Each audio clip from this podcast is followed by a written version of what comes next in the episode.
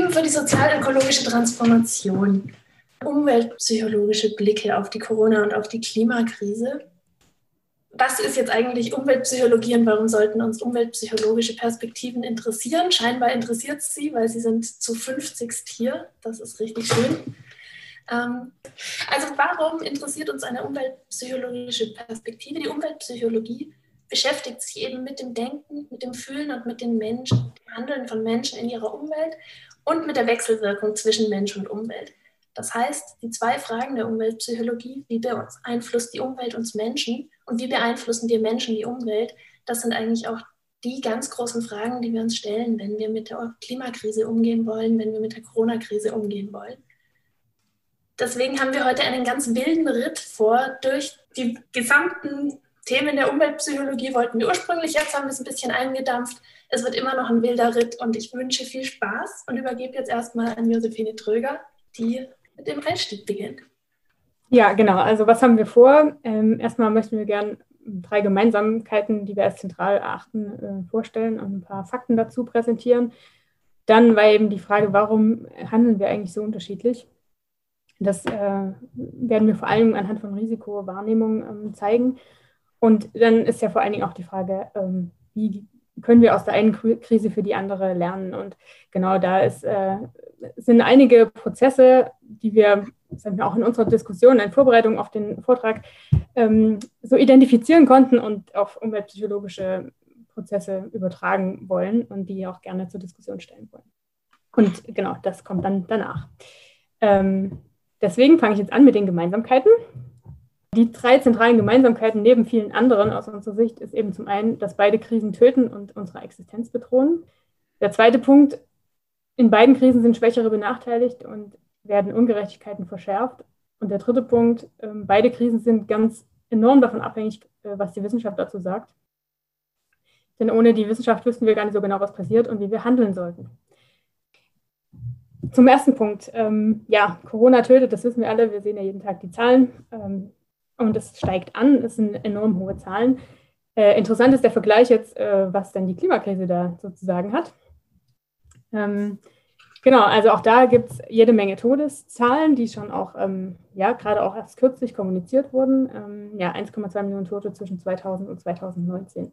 Was vor allen Dingen ähm, wichtig ist, dass äh, eben Naturkatastrophen die häufigste Ursache für direkte Todesfälle sind, aber eben auch ähm, ja, indirekte quasi ähm, äh, Wege, wie die Klimakrise tötet, zum Beispiel durch eben Umweltverschmutzung, insbesondere ähm, die, also die, die, Verbrennung von Kohle ist ja so ein, eine Verursachung auch von ähm, Herz-Lungen-Krankheiten durch die Emissionen eben. Und das ähm, auch kürzlich ein Bericht rausgekommen und ähm, der diagnostiziert eben jeder achte Tote in der EU, ähm, den kann man in Verbindung mit Umweltverschmutzung äh, bringen. Und ähm, ja, also auch da sind die Zahlen ziemlich hoch. Insofern vergleichbar ähm, mit der, äh, der Corona-Krise, ja, haben wir da äh, ein extremes Ausmaß. Ja, ähm, es gibt den Klimarisikoindex äh, von German Watch, der jeden, jedes Jahr veröffentlicht wurde. Und auch da sieht man, dass eben gerade auch Deutschland ähm, sagen, vulnerabler geworden ist, weil eben ähm, Hitze und Dürre äh, in den letzten Jahren sehr zugeschlagen haben. Ähm, ja, hier auf Platz drei, also je weiter oben man ist, desto ähm, vulnerabler sozusagen das ganze Land. Äh, da gehen auch wirtschaftliche Indizes mit ein, beziehungsweise auch so Kosten für äh, Reparaturmaßnahmen sozusagen. Also hier in dem Fall ähm, auch Zahlung für ähm, in, die, in, die, Landwirtschaft und ähm, äh, als Entschädigung sozusagen für die Ernteausfälle. Corona und Ungerechtigkeiten. Auch da ähm, sehen wir ganz fundamentale Parallelen. Also zum einen eben Ungerechtigkeiten in der Klima, äh, in der Corona-Krise. Also was zum Beispiel sowas wie ähm, Einkommensverluste angeht. Da sind die unteren Einkommensschichten deutlich ähm, schwerer dran und haben Einkommenseinbußen erlebt. Auch äh, Leiharbeiterinnen oder eben auch Eltern sind häufiger betroffen und Personen mit Migrationshintergrund sind häufiger betroffen. Also so, ähm, auch da sieht man eben so vulnerable Personengruppen, äh, auch hier in Deutschland eben, sind stärker betroffen.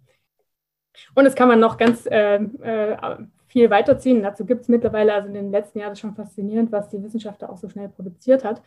An Analysen, ähm, interessant vielleicht hier auch noch diese Geschlechterrollenfrage. Auch da sind ähm, schon erste Studien veröffentlicht, die eben sagen, Frauen haben häufiger ihren Job verloren, haben häufiger in Berufen gearbeitet die, oder arbeiten in Berufen, wo die Infektionszahlen auch ähm, höher waren sozusagen und der psychische Stress der demzufolge auch größer. Da gibt es jede Menge ähm, schon Tendenzen, dass eben benachteiligte Personen von der Corona-Krise auch mehr betroffen sind. Jetzt zum Klimawandel. Ich meine, die klassische Frage, wir sind die Verschmutzer und äh, wir, oder die klassische, sage ich mal, Ungerechtigkeit, die wir so ein bisschen kennen, ist, ähm, die Industriestaaten sind die Verschmutzer, aber sie zahlen zu wenig ähm, und sie haben die Nacht, also die Folgen sind hier noch nicht so stärker sichtbar, äh, so stark sichtbar wie in Ländern des globalen Südens. Genau, aber wenn man jetzt auch mal gerade so diese gesundheitsbedingten Ungerechtigkeiten auch nochmal genauer anguckt, ähm, sind auch da ganz interessante ähm, Zahlen schon ähm, eigentlich verfügbar und eben sowas wie Hitzewellen treffen eben vor allen Dingen ältere Leute, ähm, dann auch sowas wie ähm, Jobverluste aufgrund von Temperaturänderungen und dadurch gehen eben vor allen Dingen in den Sektoren, die ähm, ja sowas wie landwirtschaftliche Betriebe oder ähm, das ist eben die Grafik da unten rechts, in den Sektoren, wo auch ähm, quasi die, die, die Puffer halt auch kleiner sind, ähm, gehen, geht mehr an Arbeitszeitstunden verloren.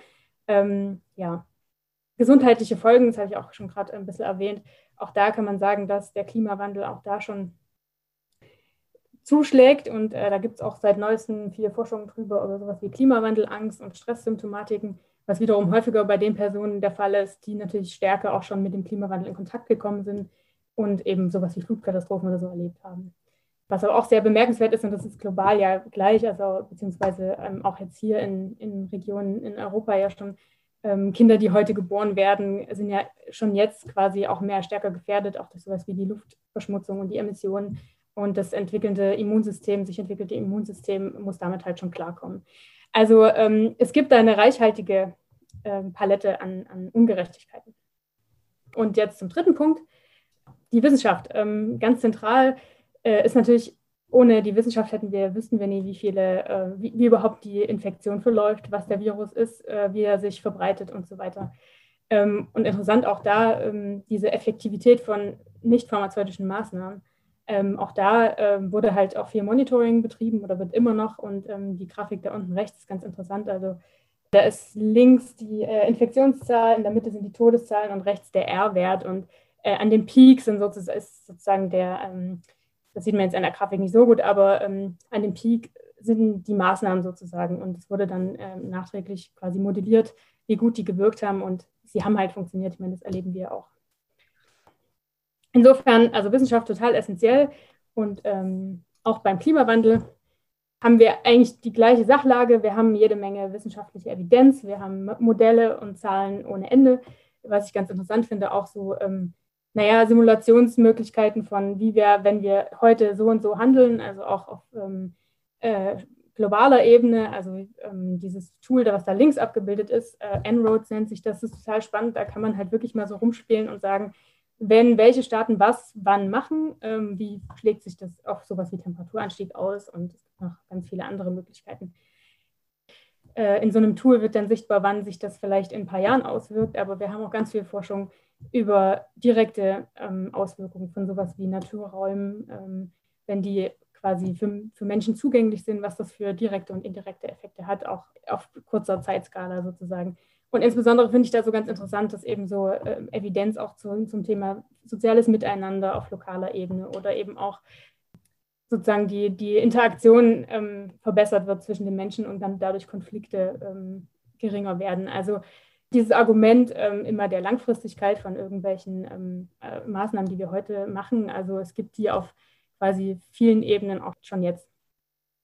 Das sind also die drei Punkte, die wir so als wesentlich herausstellen wollten. Und äh, jetzt gebe ich weiter an Marissa. Genau, weil wir haben jetzt eben gesehen, die Krisen haben ernsthafte Gemeinsamkeiten, vor allem auch in der Bedrohlichkeit, mit der sie uns konfrontieren. Und beide Krisen verlangen konsequente Handlungen und zwar jetzt. Ähm, während wir jetzt aber bei der Corona-Krise Schulschließungen zur Eindämmung der Krise beobachtet haben, äh, konnten die Fridays for Future Menschen erst durch Schwänzen der Schulen überhaupt auf die Krise aufmerksam machen letztes Jahr. Und da stellen wir uns dann die Frage, warum wird die eine Krise von Politik und großen Teilen der Gesellschaft als Krise wirklich ernst genommen und als Krise, in der akut gehandelt werden muss? Und warum wird bei der Klimakrise diese Konsequenz, diese Radikalität kann man vielleicht auch sagen, nicht angewendet. Und eine spannende Perspektive darauf bietet uns dann die Risikoforschung. Ein Risiko wird immer dann relevant, wenn wir in die Zukunft gucken. Wenn wir uns also fragen, müssen wir in der Corona-Krise jetzt handeln, weil die Konsequenzen sonst sehr unangenehm wären? Müssen wir in der Klimakrise jetzt handeln, weil sonst die Konsequenzen sehr unangenehm wären? Und eine Möglichkeit, Risiko zu betrachten, ist das sogenannte objektive Risiko. Die objektive Risikoeinschätzung, das ist das, was ExpertInnen machen. Da wird sich die Eintretenswahrscheinlichkeit angeguckt. Die sehen wir unten auf der Grafik. Also mit welcher Wahrscheinlichkeit wird irgendein für uns unangenehmes Ergebnis eintreten. Und das andere, was ins objektive Risiko einfließt, ist das Schadensausmaß. Wie schlimm wird es, wenn das jeweilige Risiko eintritt? Und da sehen wir, dass hier oben in der rechten oberen Ecke vor allem grüne Kästchen zu sehen sind. Das sind die Umweltschäden. Und das Risiko, was, wenn wir, wenn es ExpertInnen einschätzen lassen, sowohl am wahrscheinlichsten ist, als auch den größtmöglichen schlimmen Auswirkungen für unsere Gesellschaft hat, ist hier genannt als Climate Action Failure. Climate Action Failure ist dieses Jahr zum allerersten Mal das höchst einkategorisierte Risiko und ist damit noch über deren schlimmen Auswirkungen beispielsweise von nuklearen Katastrophen. Das ist das objektive Risiko. Eintretenswahrscheinlichkeit mal Schadensausmaß. Und dann gibt es aber auch noch ein subjektives Risiko, weil wir alle bewerten ja permanent Risiken. Kann ich heute ohne Schirm rausgehen äh, oder wird es regnen? Wie Schlimm finde ich persönlich die Klimakrise. Das sind ja alles Sachen, zu denen wir ein Gefühl haben, eine Einschätzung, wie schlimm wir das finden werden, ohne dass wir dazu Zahlen haben über die Eintretenswahrscheinlichkeit und die Schadenshöhe. Und wenn wir uns jetzt zum Beispiel nur ans technische Risiko halten würden, dann gäbe es kein Glücksspiel. Was ist jetzt also dieses subjektive Risiko? Können wir das irgendwie greifen? Ja, können wir, weil es weicht systematisch von bestimmten Kategorien des objektiven Risikos ab. Und die haben wir jetzt hier. Hier sind jetzt verschiedene Faktoren aufgezeichnet. Auf der linken Seite, wenn ein Risiko diesen, dieses Element aufweist, wird es tendenziell eher unterschätzt. Auf der rechten Seite, wo es in Richtung Rot geht, wenn ein Risiko diesen Faktor aufweist, dann wird es tendenziell überschätzt. Das heißt, schleichende Prozesse, die wenig medienwirksam sind, die sehr komplex sind, die wir irgendwie schon kennen aus dem Alltag, auf die wir Einfluss haben, denen wir freiwillig ausgesetzt sind, die uns entfernt sind und auf die Anwesenden nicht reagieren, deren Risiko nehmen wir tendenziell als weniger relevant wahr. Und auf der anderen Seite dann all die anderen Faktoren. Das können Sie gerne auch schon mal mitdenken und da in Ihrem Kopf Corona-Krise und Klimakrise einsortieren, wie Sie die jeweils einsortieren würden. Wir werden jetzt nicht alle angucken, weil das den Rahmen sprengen würde, aber ich möchte vor allem jetzt mal auf die eine Skala hier weiter eingehen, nämlich entfernt versus nah. Das kann man erstmal auf einer räumlichen Perspektive betrachten. Da sehen wir bei der Corona-Krise eine ganz schöne Visualisierung, die wir nahezu in allen Medien aktuell finden, dass Leute in ihrer jeweiligen Stadt herausfinden können, wie gefährdet bin ich. Das macht die Corona-Krise für uns sehr greifbar, bringt sie für uns räumlich auch ganz nah an uns ran. Bei der Klimakrise hatten wir ganz lange eine Kommunikation, die sich auf Eisbären beschränkt hat, die über Gletscher gesprochen hat, die schmelzen, über Bangladesch, das überschwemmt wird. Und das war damit für uns räumlich sehr weit weg. In letzter Zeit ändert sich das. Es wird zunehmend auch über Klimakrisenauswirkungen in Deutschland gesprochen. Ähm, das sollte man aber weiter beobachten und auch in der eigenen Kommunikation bedenken. Weiterhin gibt es diese entfernt versus nah Geschichte natürlich auch auf einer zeitlichen Ebene. Wie nahe ist mir diese negative Auswirkung? Beim Klima wurde ganz lange darüber gesprochen, dass es ab 2100 losgeht. Auch hier hat sich jetzt in den letzten Jahren was eingeschlichen, was in Richtung geht, die Klimakrise ist jetzt da. Ähm, bei der Corona-Krise können wir aber nochmal lernen, dass diese zeitliche Dimension permanent rückgespiegelt wird, dass wir permanentes Feedback drüber kriegen, auch auf nahezu allen Medien, wo befinden wir uns gerade.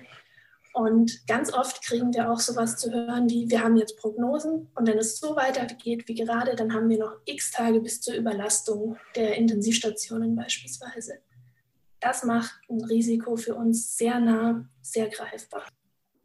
Und dann gibt es natürlich auch noch die persönliche Ebene. Wie nah ist mir das Risiko persönlich? Das kann darüber gehen, dass ich persönlich Menschen kenne, die mit dem Risiko zu tun hatten. Ähm, das kann aber auch darüber funktionieren, wie persönlich bedroht fühle ich mich. Und da finde ich ganz spannend, nochmal anzugucken. Wir sehen hier die Sterblichkeitsraten der Corona-Krise aufgeteilt nach verschiedenen Ländern. Also die verschiedenen Farben stellen verschiedene Länder dar. Und unten sind Altersstufen aufgezeichnet. Wir sehen dabei, dass so ab 45 die Sterblichkeit bei Corona langsam beginnt, um dann ab 60 deutlich nach oben zu gehen. Und hier ist auch nochmal interessant, die Menschen, die in Deutschland gerade große Entscheidungen treffen. Das durchschnittliche Alter im Deutschen Bundestag sind 49,4 Jahre. Wir haben vorhin gehört, diese ganz jungen Menschen, die von der Corona-Krise gerade weniger, zumindest tödlich betroffen sind, das sind dann aber die, die bei der Klimakrise besonders stark betroffen werden, sein werden. Das finde ich einfach auch sehr interessant, sich nochmal anzugucken. Psychologische Faktoren wirken ja nicht nur auf Individuen im Sinne von Haushalten, sondern auch alle unsere politischen EntscheiderInnen sind Individuen. Ein weiterer Faktor, den ich noch kurz angucken möchte, wie stark wir ein Risiko empfinden, ist, reagieren Anwesende auf ein Risiko oder reagieren Anwesende nicht darauf? Bei der Corona-Krise merken wir sehr stark, darauf wird reagiert. Darauf wird reagiert mit Schulschließungen, mit Homeoffice. Die Wirtschaft wurde kurzfristig runtergefahren. Wir tragen plötzlich alle Masken. Vielleicht haben wir viele Krisengespräche mit Freundinnen geführt, die sich nicht mehr mit uns treffen wollten. Das ist eine intensive Reaktion, die für uns deutlich macht, ah, das ist ein Risiko.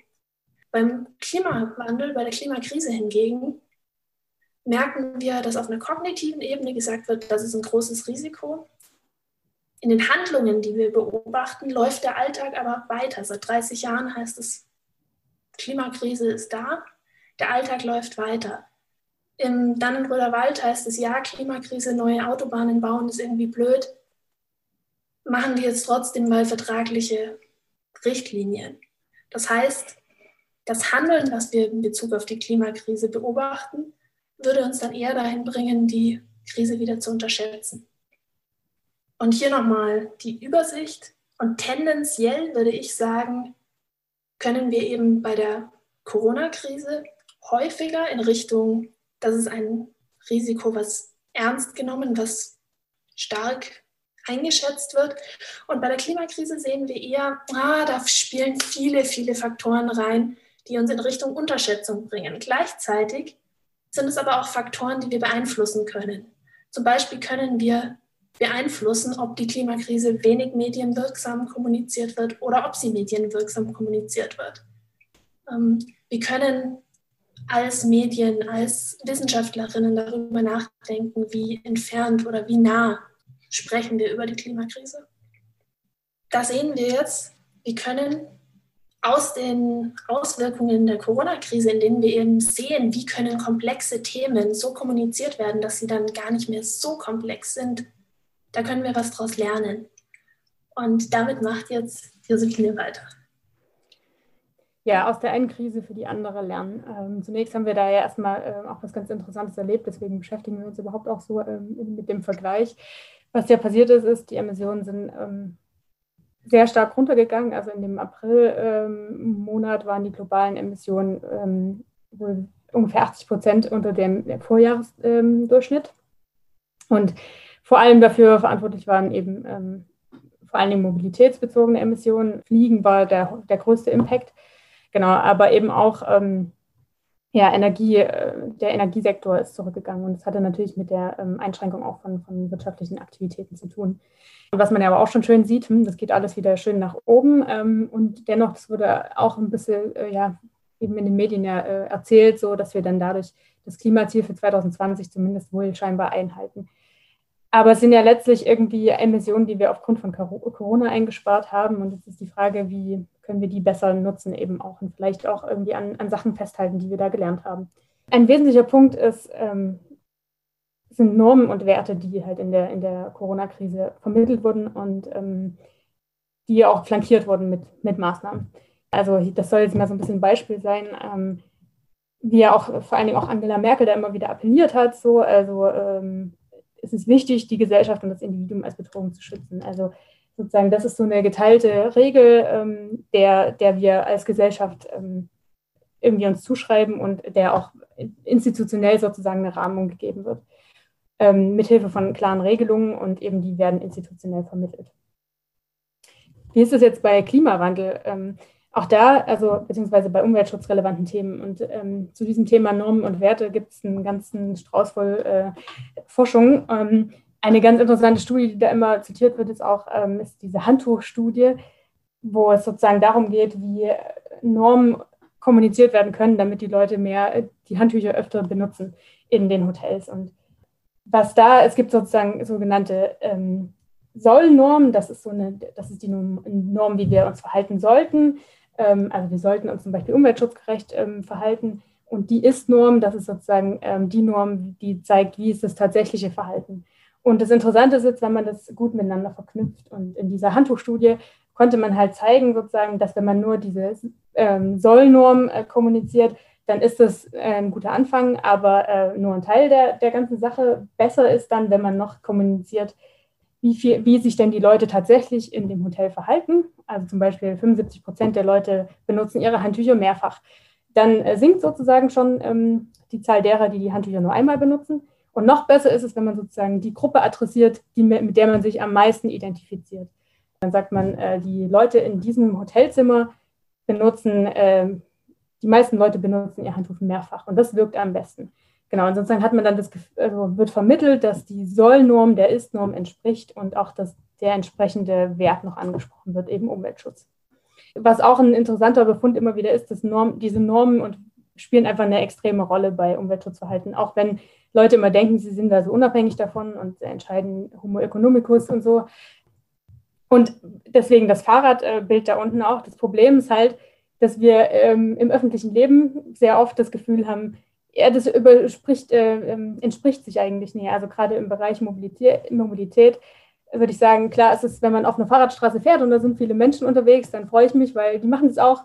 Äh, dann ist die Ist-Norm äh, der Soll-Norm entsprechend. Aber häufig erleben wir da halt ganz viel Dissonanz und dann ähm, fällt es uns halt schwerer zu handeln. Und im Fall der Corona-Krise erleben wir das halt anders. Also beide Normen werden kommuniziert und wir sehen halt auch, die Leute machen das mit, also werden wir darin bestärkt das nächste Thema, was auch mit diesen Normen letztlich zusammenhängt, weil ähm, wir, Normen werden auch in, in, in Strukturen gegossen.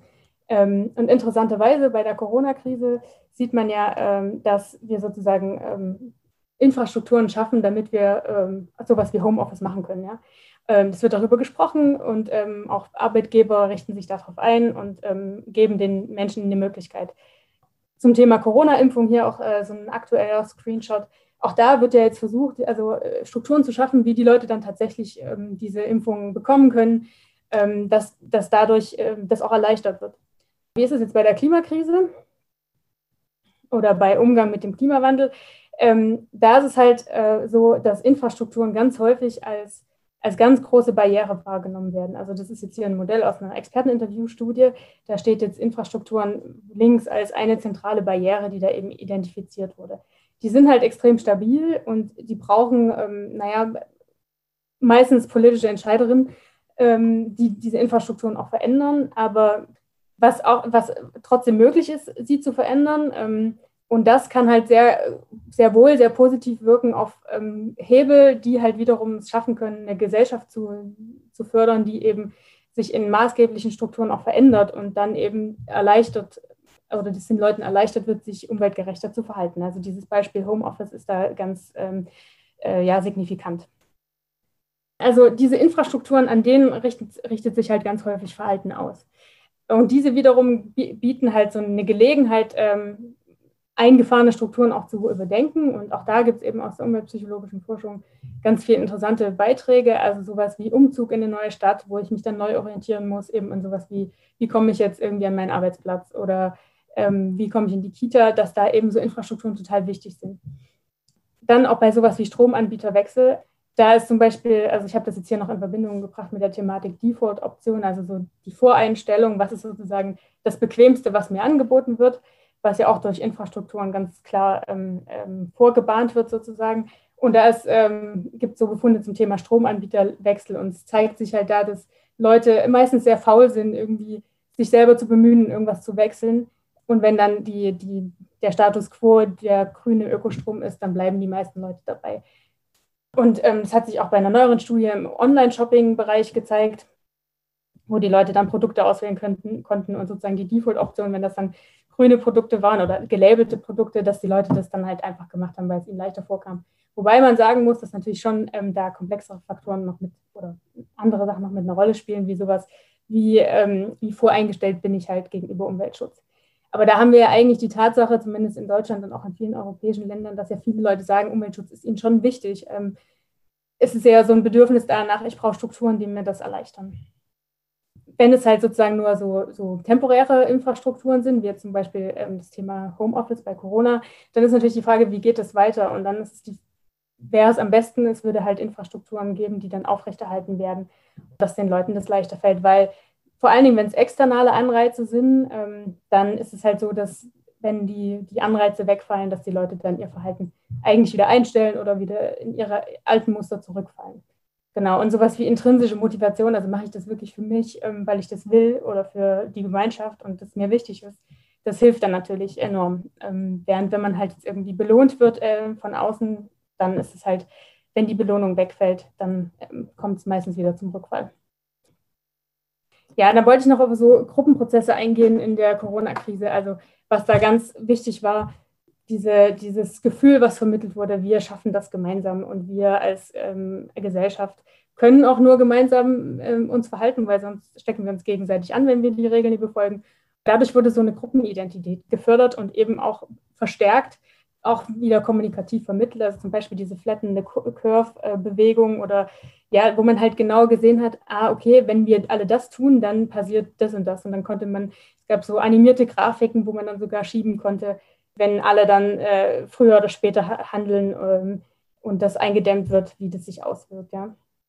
Und genau, dieses Gefühl von Selbstwirksamkeit einerseits, also das Gefühl, ich trage dazu bei, aber auch die kollektive Wirksamkeit, so nennt man das, also wir als Gesellschaft oder als Gruppe können es eben gemeinsam schaffen. Das hat sich auch in umweltrelevanten Studien gezeigt. Also beim Thema Plastik zum Beispiel, im Thema Plastikkonsum hat es sehr gut funktioniert. Also wenn man so, eine, äh, so ein Wir-Gefühl erzeugt hat. Und ja, jetzt haben, haben wir schon ganz oft das Thema Kommunikation angesprochen. Natürlich ist das alles ja auch kommunikativ vermittelt. Also das ist einfach ein Schlüssel und äh, deswegen wollte ich das jetzt hier auch nochmal explizit hervorheben. Also was mir da auch aufgefallen ist, es waren ganz konkrete Maßnahmen, die gesagt wurden, äh, was zu tun ist. Es wurde darüber berichtet, welche Maske besser ist oder schlechter ist. Es wurde gemonitort, was wirkt da wirklich, äh, wie wirkt es. Ähm, es wurden Statistiken erklärt. Der R-Wert zum Beispiel wurde ja in den Medien auch oft ähm, wirklich genauer erklärt. Dann es wurde Feedback gegeben und es wurde transparent eigentlich auch mit den Informationen umgegangen. Ähm, wie das ist jetzt beim Klimawandel so allgemein, die letzten ja oder viele Jahre, sage ich jetzt mal, wurden da schon auch, ähm, ja, es wird viel über den Klimawandel kommuniziert, aber oft in einer Art und Weise, die halt ja sowas wie in diesem Bild sichtbar ist. Es ist fast schon ein schönes Bild, aber es ist irgendwie eine Katastrophe. Und in dem Artikel geht es so, also ich meine, die Pforte, an der Pforte zur Hölle klingt jetzt auch nicht so einladend. Es wird äh, über die Politik in Australien gesprochen und es ist weit weg und ja, es lädt jetzt nicht zum Handeln gegenüber äh, dem Klimawandel oder der Klimakrise ein. Ja, oder hier bei, wie auch irgendwie Unternehmen kommunizieren. Also ähm, was sich auch so in den letzten Jahren so ein bisschen verstärkt hat, dieses, ähm, ja, wir tun was, saubere Mobilität, wir suchen nach Lösungen E-Mobilität als so äh, ein Angebot, was wir machen ähm, und wir bemühen uns, aber es ist halt ein, ähm, also Shell ist jetzt ja ein Konzern, der sich wirklich sehr stark umstrukturieren muss, um äh, wirklich was äh, zu tun und Emissionen einzusparen. Genau, und genau zu dieser Frage, wie kommuniziert eigentlich, ähm, wie kommunizieren unterschiedliche Akteure in der Klimakrise, gibt es eine sehr aktuelle, sehr gute Studie, Und die hat halt sozusagen die Diskursanalyse gemacht und ähm, so vier große ähm, Kategorien eigentlich da ähm, herausgefunden, die so eine Art Verzögerungstaktik im Klimawandeldiskurs einfach darstellen. Also da ist einmal dieses Thema Verantwortung abschieben. Zunächst müssen andere Leute eben handeln, bevor wir was machen. Ne? Dann sowas wie nicht transformative Veränderungen voranbringen. Klimaschutz funktioniert auch ohne grundlegende disruptive Veränderungen. Da zählt eben so dieser technologische Optimismus dazu. Und wir machen ja schon ganz viel und wir so ähm, Veränderungen, die abrupt gehen, das werden wir eh nicht schaffen, aber so mit E-Mobilität zum Beispiel werden wir das lösen. Dann auch eine, eine Kategorie ist so Schattenseiten zu betonen, ähm, indem man sagt, ja, eine Klimaschutzsteuer wird nie akzeptiert, die, ähm, das ist sozial nicht vertretbar. Genau. Unter Kapitulation, das ist vielleicht sowas wie in diesem Bild da so ein bisschen sichtbar wurde.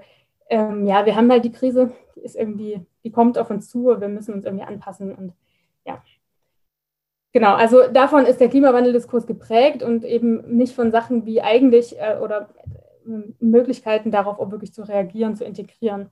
Ähm, was sich halt aus zahlreichen Studien gezeigt hat, ist eben sowas wie nur Fakten zu ähm, kommunizieren, steigert zwar das Bewusstsein, und da sind wir bei der Klimakrise schon ähm, bewusst darüber, dass es Konsequenzen hat und dass sie auch stattfindet, aber welche konkreten Handlungsschritte da folgen, also wie ähm, das bei den Masken der Fall ist, das wird halt nicht, oft nicht mitkommuniziert.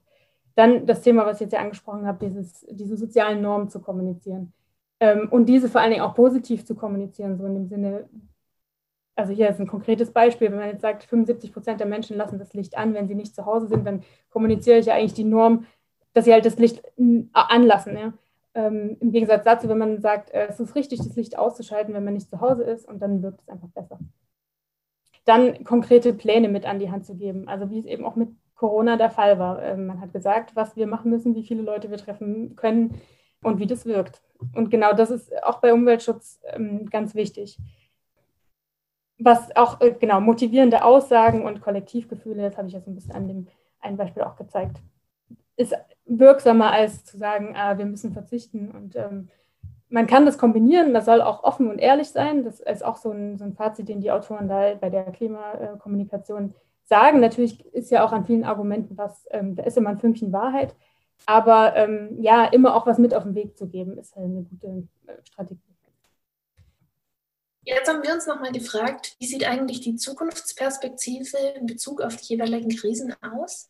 Und lässt diese Zukunftsperspektive zu, dass wir die Krisen miteinander vergleichen? Ist das sinnvoll, die miteinander zu vergleichen? Was wir nämlich bei der Corona-Krise gerade kommunikativ erleben, ist, dass wir von einem Status quo ausgehen, in den die Corona-Krise hineingebrochen ist.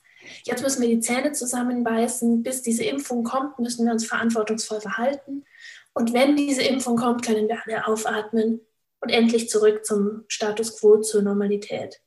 Das ist eine Geschichte, die funktioniert sehr gut, weil Menschen haben den sogenannten Status quo Bias. Das heißt, die Situation, in der sie sind, bevorzugen sie generell anderen Situationen gegenüber.